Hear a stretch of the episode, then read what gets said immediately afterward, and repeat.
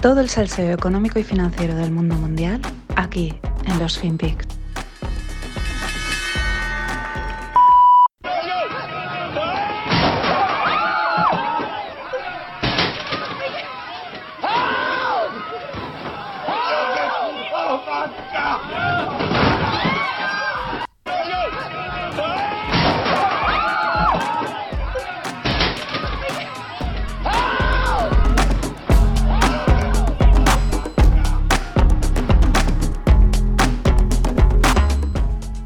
Hola no financieros, ¿qué tal? Esto que es es un extracto de la serie de Office y bueno, eres para representar lo que tuvo que pasar el lunes en las oficinas de Facebook cuando se cayó todo, ¿no? Pues un auténtico jaleo por lo que luego pues bueno, se ha sabido que ahora os voy a contar. Bueno, el lunes Facebook, WhatsApp e Instagram se caían durante nada menos que 6 horas, hasta aquí no os digo nada nuevo, lo sufrió todo el mundo en sus carnes mucho tiempo, demasiado para una empresa del tamaño e importancia de Facebook. os dejo un hilo en la newsletter de Rafa Merino que fue contando en el momento pues lo que estaba pasando. Tenéis ahí toda la información técnica, aquellos que os molen estas cosas. Resumen para los techis. Borraron sus tablas BGP de sus servidores. Resumen para los que no somos techis, para los humanos, pues básicamente se borraron a sí mismos de internet. Y claro, como alojan ellos sus propios servidores, de absolutamente todo, pues se vino abajo todo. Parece ser que ni los empleados podían acceder a los edificios. Hasta tal punto que la solución pasó por resetear manualmente los servidores en California. Y allí yo pensaba, digo, ostras, en California, digo, pues si los técnicos estaban en trabajo en remoto, estando en California, solo llegar a los centros de datos igual les costó dos horas, porque es que allí el tráfico es espectacular. Bueno, Facebook dice que es un error, la verdad es que en los últimos tiempos pues han tenido alguna que otra caída, pero la verdad es que ni de lejos como esta, la cual llama bastante la atención por la liada, por lo que tardaron en resolverlo y porque una empresa tan grande no tuviese una alternativa de seguridad para, pues, para resolverlo más rápido, ¿no?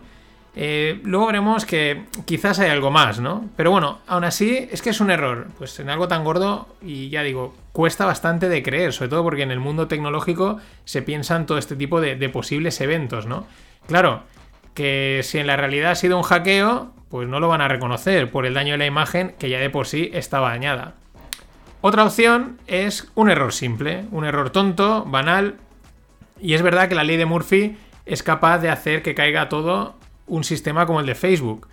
Eh, desde ese personal de limpieza que en lugar de desenchufar la aspiradora, desenchufa los routers, o el que se le cae el café en el teclado, o hasta un Homer, un Homer Simpson de turno, que se estaba comiendo un perrito caliente y cuando una gota de mostaza cae en los servidores y funde absolutamente todo. Eh, sí, a ver, bromas aparte, la ley de Murphy es así, Murphy es así, y estas elucubraciones de película de Leslie Nielsen, pues podrían ser verdad. Es que pues, suena raro, pero sabemos que podría ser. Aún así, Facebook tampoco podría reconocerlo, porque sería un auténtico hazme reír, ¿no? Pero otros, ¿qué gente tenéis contratada, no? Y seguro que hay homers de turno en estas empresas. Sigue costando un poco de creer. Luego está otra opción, la, rebuscada, pero factible, y la leí por Twitter, que quizás estaban probando cosas, estaban reseteando sistemas, eh, todo en relación con el mundo cripto. Hay que recordar que ellos, eh, su cripto Diem, que era, iba a llamarse Carpe por lo de Diem y tal, pues se quedó parada, no llegó a salir, está en el limbo de si la van a, sacar, no la van a sacar. Eh, y bueno, quizás estaban probando algo. Es lógico, a ver, porque la aliada es gorda, es lógico pensar que Zuckerberg quiere meterse en el pastel cripto blockchain, ya más o menos lo ha dejado, lo ha dejado ver. Y sí, esta opción pues quizás es la más rocambolesca, y, pero bueno, con los tiempos que corren y pensándolo bien, pues casi puede que sea, por hecho de ser la rocambolesca, quizás la que más cuadre. Ahora, lo siguiente sí que llama la atención y puede que solo sea una casualidad, aunque los tiempos hacen sospechar. Vamos con la cronología. Repetimos, el lunes cae Facebook durante 6 horas. El martes, la demandante Frances Haugen, ex empleada de Facebook, testifica contra la compañía ante un, ante un subcomité del Senado. Esto podría ser una demanda cualquiera. Pues bueno, mira, una demanda más, estas empresas tienen estas movidas. Sin embargo, las declaraciones son fuertes. Por el hecho de ser pública a esos altos niveles y no porque diga cosas que no intuyésemos, ¿no? Que no digamos, ¿eh? pero fijaos que igual a lo mejor os habéis enterado de la caída, pero no de esto. También es importante eh, porque esto le cuadra muy bien al gobierno americano en, como ya he dicho, desde mi opinión, su posible intento de meterle mano a las big techs. Recordemos que los yankees esto no lo tienen tan sencillo como los chinos. ¿eh? Aquí algo de democracia y legalidad les queda y no pueden hacer como Xi Jinping que dice, chapa eso, tira esto a la calle y aquí mando yo. Bueno, ¿qué dice Haugen? Pues lo he dicho, alguna obviedad y alguna otra acusación que traerá cola. Dice que mientras Facebook opera en las sombras y oculta su investigación al escrutinio público, eh, que eso es inexplicable, que casi nadie fuera de Facebook sabe lo que está sucediendo dentro. dices, hombre hija, eh, pues como cualquier empresa de ese tamaño y prácticamente cualquier empresa, uno protege sus, pues bueno, sus secretos industriales, sus técnicas, sus tácticas, que quieres que sepan exactamente, que quieres eh, dar el, pídele la fórmula Coca-Cola. También dice, lo único que dice que la única forma de avanzar, pues también tiene ese toque así pureta, ¿no? La única forma en que podemos avanzar y sanar a Facebook es primero admitir la verdad. Bueno, venga, di algo, ¿no? Aquí es cuando empieza a decir algo más interesante. Os pongo el, corte. Facebook knows that they are leading young users to anorexia content. Lo dice, Facebook sabe que está llevando a los usuarios jóvenes al contenido de anorexia. Esta es donde empieza ahí ya eso es una acusación grave y directa. Dice que Facebook sabe deliberadamente utilizar sus algoritmos para dañar a los jóvenes y que la compañía debe declararse en bancarrota moral.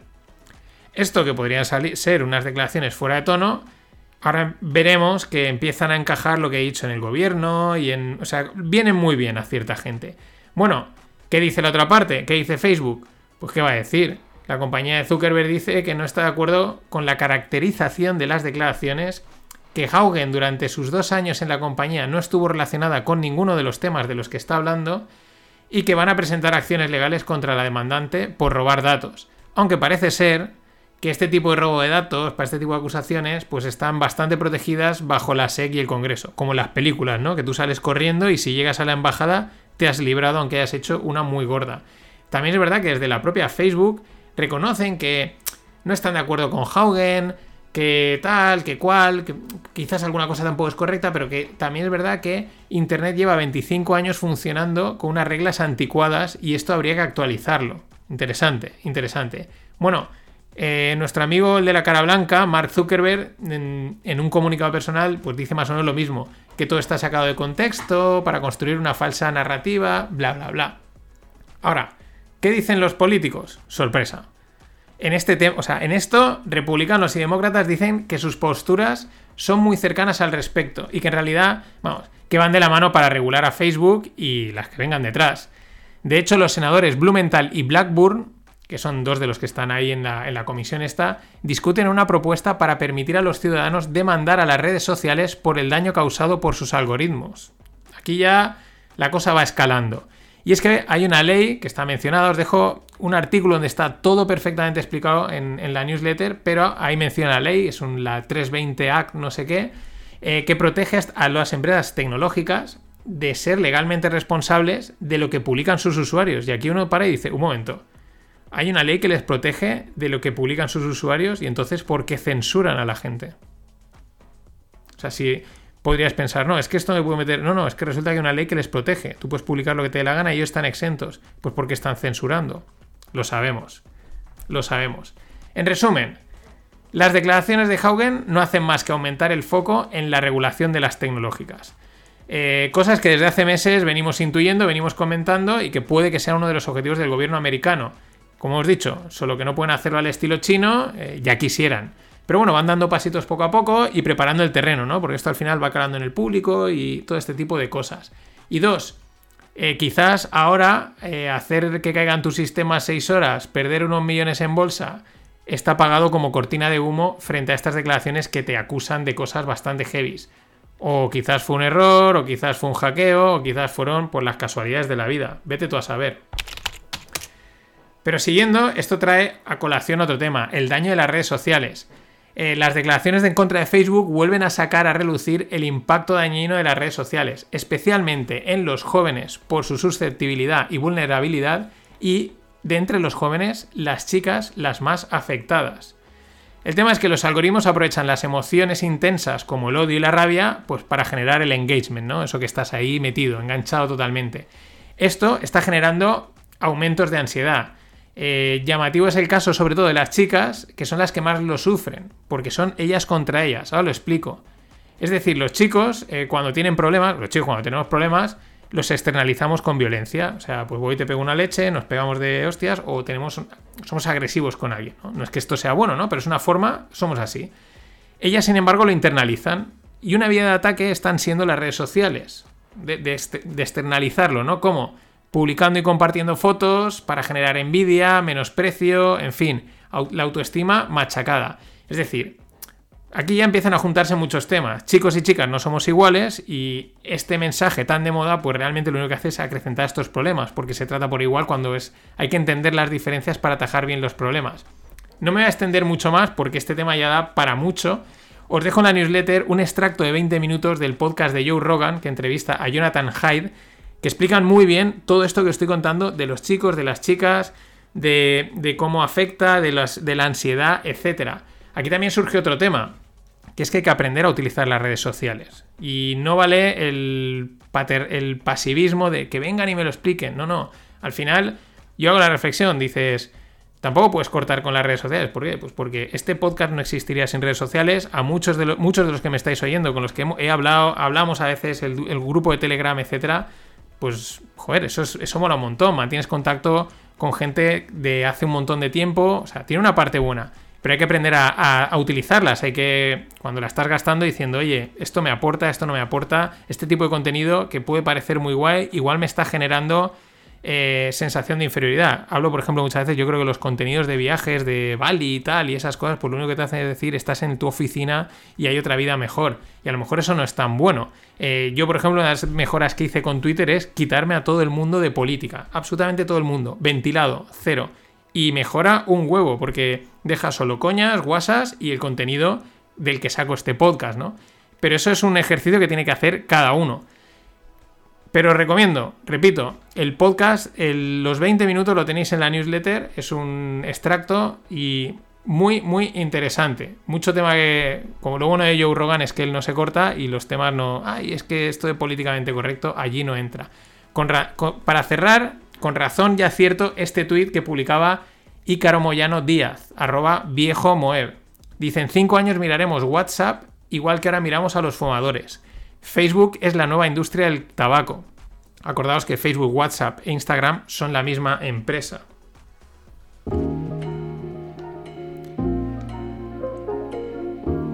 Y nada, darle las gracias a Ignacio Carabías por la aportación, por invitarme a una caña y una gilda, me la tomaré a tu salud. Vamos con las startups y las criptos.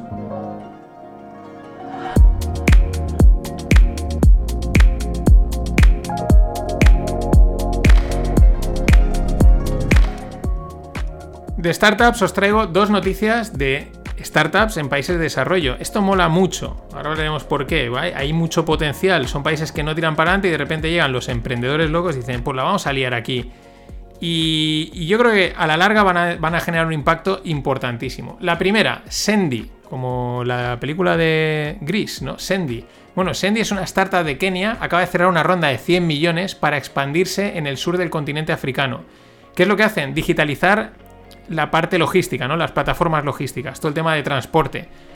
Pues oye, muy guay, muy chulo. En África se están haciendo, lo voy comentando porque siempre que encuentro alguna noticia me mola mucho, están haciendo cosas pues tan chulas con cualquier otra parte del mundo y con un potencial disruptivo enorme a nivel tecnológico y social. La segunda, dicen que la tecnología se está comiendo el mundo. Y los techis dicen que Andresen Horowitz, que es un fondo de inversión, un venture capital, se está comiendo a la tecnología. ¿Por qué? Porque estos están invertidos en todo y a lo grande. Estilo Masayo son con su Vision Fund. Lo que pasa es que con quizás con una tasa de éxito y de calidad más alta, ¿no? Bueno, pues A16Z, que es lo mismo que decir Andresen Horowitz, acaban de respaldar un unicornio en la India, junto con Coinbase Ventures, el brazo inversor del Coinbase, que es el wallet exchange de cripto súper famoso. La startup que, que han financiado se llama CoinSwitch Cuber y evidentemente está relacionada con el mundo cripto. Es trading, se va a plantar una valoración de 1,9 billions. Bueno, lo que os decía, las startups de cajar en estos países eh, yo creo que los pueden acabar poniendo en órbita. Eh, saltándose un montón de pasos, ¿no? Que quizás están ahí estancados, no les llega el dinero, no acaban de desarrollarse y todas estas cosas, y de repente entra la tecnología de una manera brutal. El otro día os comentaba el caso de Bulago y el uso de los SMS en África, que es espectacular, ¿no? Pues oye, ole, ole, ole. Por cierto, hablando de Coinbase, su CEO, Brian Armstrong, dice esto, que os voy a comentar ahora, a colación de lo de Facebook y de la exposición mediática de las grandes compañías. Ojo, eh, agarraros. El tío dice, él advierte eh, que los ejecutivos de estas grandes compañías pueden agotarse si hay demasiado escrutinio, ¿no? Hay mucha exposición pública, les miran de arriba abajo todo lo que están haciendo, eh, te, llevan a, comités del Senado, etc. Pero vamos a ver, ¿este tío de qué árbol se ha caído? O sea, ¿pero ¿de qué árbol te has caído? O sea, como dice el chiste, haber pedido muerte. O lo que es lo mismo, haberlo pensado antes de montar un gigante tecnológico y haber salido a bolsa. Es parte del juego, amigo. Y para cerrar, la parte cripto. Bitcoin ha subido un 34% en apenas 6 días. De 41.000 a 54.000 dólares en el momento que estaba, que estaba redactando, ¿no? La noticia está más o menos en, en esas cifras vamos, la típica forma que tiene de comportarse los grandes activos. O sea, vamos, en nada, en 6 días 34% arriba. Bueno, los, los pumpeadores, los pumpers fomeadores, los que, vamos, estos influencers que mucha cháchara, que la verdad, yo lo llevo diciendo, llevan callados respecto al precio, sin hablar del precio desde que empezó la caída en abril.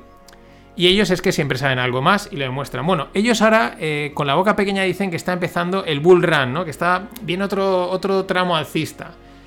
Por otro lado, otros con más experiencia de mercados dicen, cuidado que esto sigue pintando a rebote trampa dentro de un mercado bajista. Bueno, empate, no podemos decir quién tiene la razón, porque tal y como está el precio ahora mismo, pues eh, tienen razón los dos y están equivocados los dos. Eh, lo divertido, pues que la prensa lo suyo, la prensa económica tiene que justificar, aunque sea un movimiento irracional, que puede serlo, no lo sabemos, pero tienen que argumentar la subida, que parezca lógica, eh, y así justificar 34% en dos días en un gran activo. Uno, dicen, Bank of America eh, afirma que Bitcoin, este es un titular, que, Bitcoin es muy grande para ignorarlo, y eso ya es la excusa para que suba. Eh, la SEC, que ya lo dijo la semana pasada, vuelve a confirmar que no van a prohibir las criptos y que le ven características de securities. Aquí es la duda que yo planteaba. No sé hasta qué punto eso es bueno, que te regulen o malo. No lo sé. Tengo la duda. Otro, otro titular más para justificar que Bitcoin está prácticamente preparado para ser pago legal en Brasil. Bueno, podría ser también, pero hemos visto otros que tampoco han tenido tanto eso y a saber tanto impacto y al saber luego realmente la chicha donde está. Eh, también otra parte más, más, más, controvertida es la parte de Tether, ¿no? Y hay una cuenta que sigue muy bien todo lo que está pasando en Tether y dice que cada vez que investigan a Tether, que le abre una investigación nueva, que no paran de abrir investigaciones contra Tether, sin cerrarla, sin acabar de, llegar a una conclusión, siguen abiertas. Dice, cada vez que esto pasa, es, no hay nada que pumpe, que haga subir más a Bitcoin que esto. Bueno, la misma validez tienen todas estas noticias que este vídeo que he rescatado. Es antiguo, pero es, es de, este, de esta fricada meme cripto que es la que mola.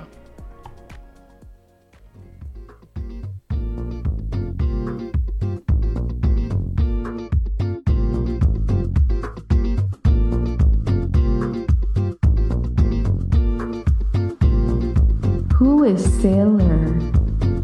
Sailor's a Bitcoin bull, bull, bull. 38,250 Bitcoins for the bull of bulls. The century sailor, smarter, faster, stronger, longer, longer. He hits Bitcoin harder, harder, smarter, smarter. 38,250 Bitcoins for the bull of bulls. Sailor is a Bitcoin bull, bull, bull. 19. Sailor, Sailor, eh, nuestro amigo Bull, Bull, Bull. Bueno, es un vídeo antiguo, pero de estos pues contribuyen, contribuyen bastante a meter bastante gente y son divertidos y vienen perfecto para este tipo de podcast. Nada más, Bull, Bull, Bull. Hasta mañana. Always look on the bright side of life. Always look on the light side of life.